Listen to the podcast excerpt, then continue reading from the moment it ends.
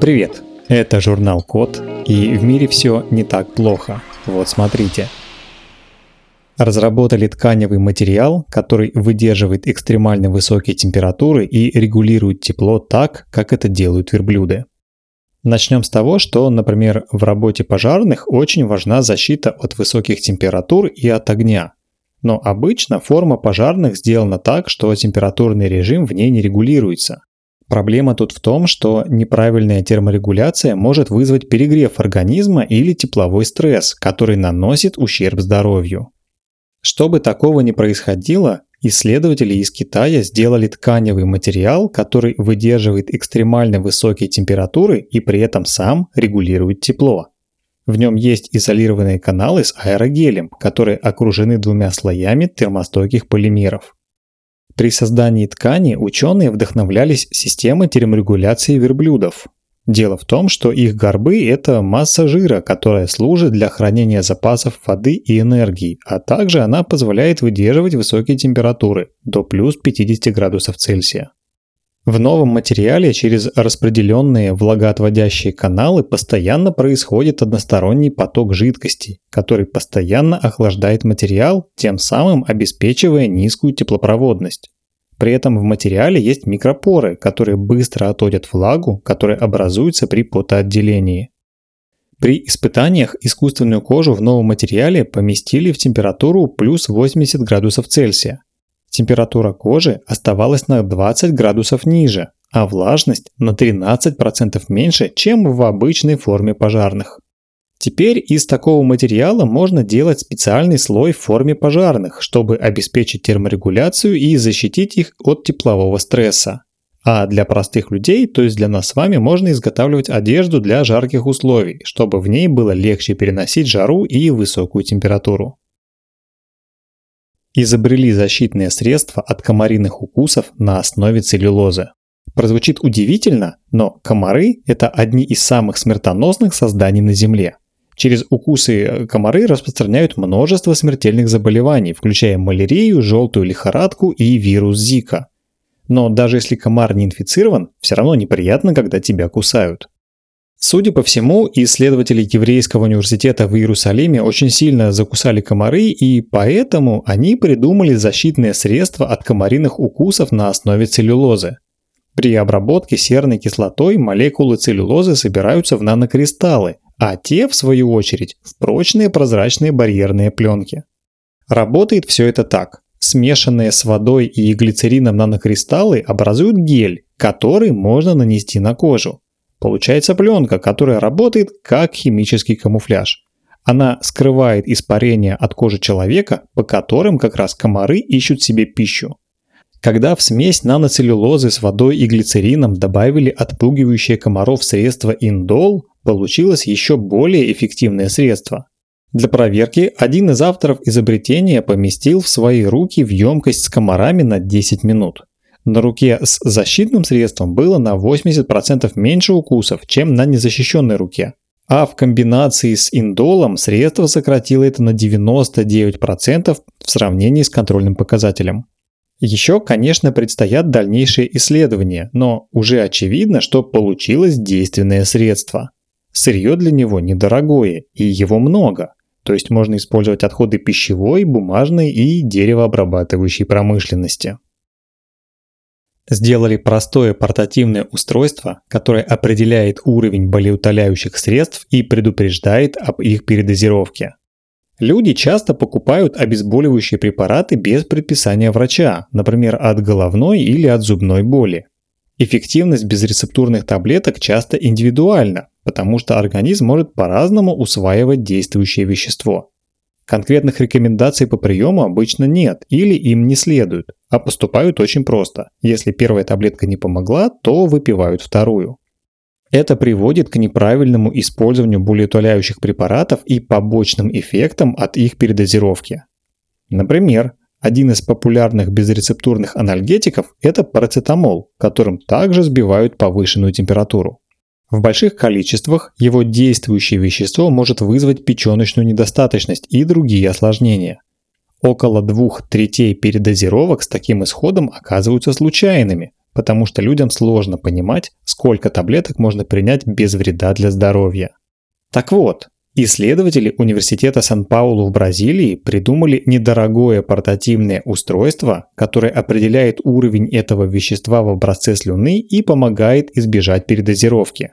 Для этого датчики устройства производят электрический ток, величина которого зависит от концентрации парацетамола в слюне и его действующего вещества. По этим показаниям видно, когда дозировку можно увеличить, а когда она уже опасно высокая. Прототип устройства сделали с проводящей углеродной пастой и дешевыми датчиками стоимостью всего в полтора рубля. Испытания с участием нескольких добровольцев уже прошли успешно, так что теперь планируют проверить устройство на большей группе. Такое устройство поможет людям отслеживать прием парацетамола в реальном времени, снижая риск передозировки. К примеру, в США ежегодно происходит около 60 тысяч госпитализаций из-за случайного приема слишком большого количества таких таблеток. По России такой статистики нет, но в 2021 году было продано 48,5 миллионов пачек парацетамола. Есть о чем задуматься. Изобрели легко разлагаемый биоматериал для производства одноразовой упаковки и посуды. Часто нас окружают одноразовые твердые пластмассы, например, бутылки, контейнеры для пищевых продуктов и посуда. После использования эти предметы попадают на свалки и там распадаются на микропластик. Это опасные для природы и живых организмов крошечные кусочки токсичной пластмассы. Даже если пластик биоразлагаемый, его разложение может длиться месяцами или даже требовать промышленных систем компостирования. Но на самом деле отказаться вот так сразу от одноразовых предметов не получится. Дело в том, что не все можно заменить многоразовыми вещами, и их не всегда удобнее использовать, чем одноразовые. Для решения этой проблемы в США решили сделать одноразовую упаковку и посуду из сахарного спирта и порошков, полученных из древесины. Ученые экспериментировали с тремя материалами. Для создания они использовали сахарный спирт изомальт и смешали его с целлюлозой, целлюлозой с опилками и с древесной мукой, чтобы получить три вида сырья. После этого с помощью коммерческого оборудования для производства пластмасс этим материалам придали форму небольших гранул, из которых потом отлили различные предметы. Ученые экспериментировали с разными формами. Отлили шар, многогранник, шахматную фигуру и даже блюдце в форме цветка. Все три материала оказались тверже пластмассы, но при этом легче. При помещении в воду отлитые предметы растворились в течение нескольких минут. Можно, кстати, сделать менее водорастворимый предмет, если покрыть его пищевым шеллаком и ацетатом целлюлозы. Блюдце с таким покрытием выдерживало погружение в воду до 7 дней. Но если разбить предмет, покрытие трескается и растворение в воде происходит быстрее. Готовые изделия из нового материала неоднократно измельчали, растворяли и перерабатывали. Новые предметы при этом оставались такими же прочными, как оригинальные, независимо от того, было у них покрытие или нет. Из такого материала можно создавать предметы для общественного питания, хранения продуктов или временного декора. После использования их достаточно раздавить и побрызгать водой. За счет этого, кстати, можно было бы наладить вообще полностью безотходное производство. Но даже если такие предметы просто выбросить, от малейшей трещины они начнут распадаться на сахара и растительные добавки, которые могут быть полезны для почвы. Потенциальная польза для природы – это важное отличие нового материала от пластмасс. Помимо этого, из использованных предметов можно создавать новые, вообще без потери свойств. Для сравнения, при переработке изделий из пластмассы почти невозможно получить сырье того же качества, что было на входе. Придумали способ печатать полностью перерабатываемую электронику, используя воду вместо токсичных химикатов. Проблема. При производстве электроники несколько слоев различных компонентов размещают один на другом, склеивая их между собой для прочности конструкции. Клейкость особенно важна при производстве электроники, которую создают при помощи печати, например, э, во время создания тонкопленочных транзисторов и резисторов. Но когда одни компоненты печатают поверх других, нужно, чтобы предыдущий слой оставался на месте и не смешивался со следующим. Если провести параллель с приготовлением многослойного бутерброда, то это как сначала намазать на хлеб сливочное масло, а сверху намазать паштет.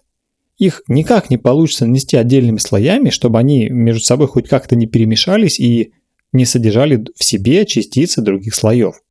Так вот, чтобы компоненты печатной электроники оставались на месте и не смешивались как паштет с маслом, в чернила добавляют химические вещества с клеящими свойствами.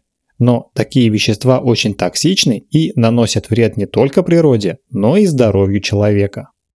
Исследователи университета Дьюк в США предложили заменить водой клеящие химикаты в чернилах для электроники.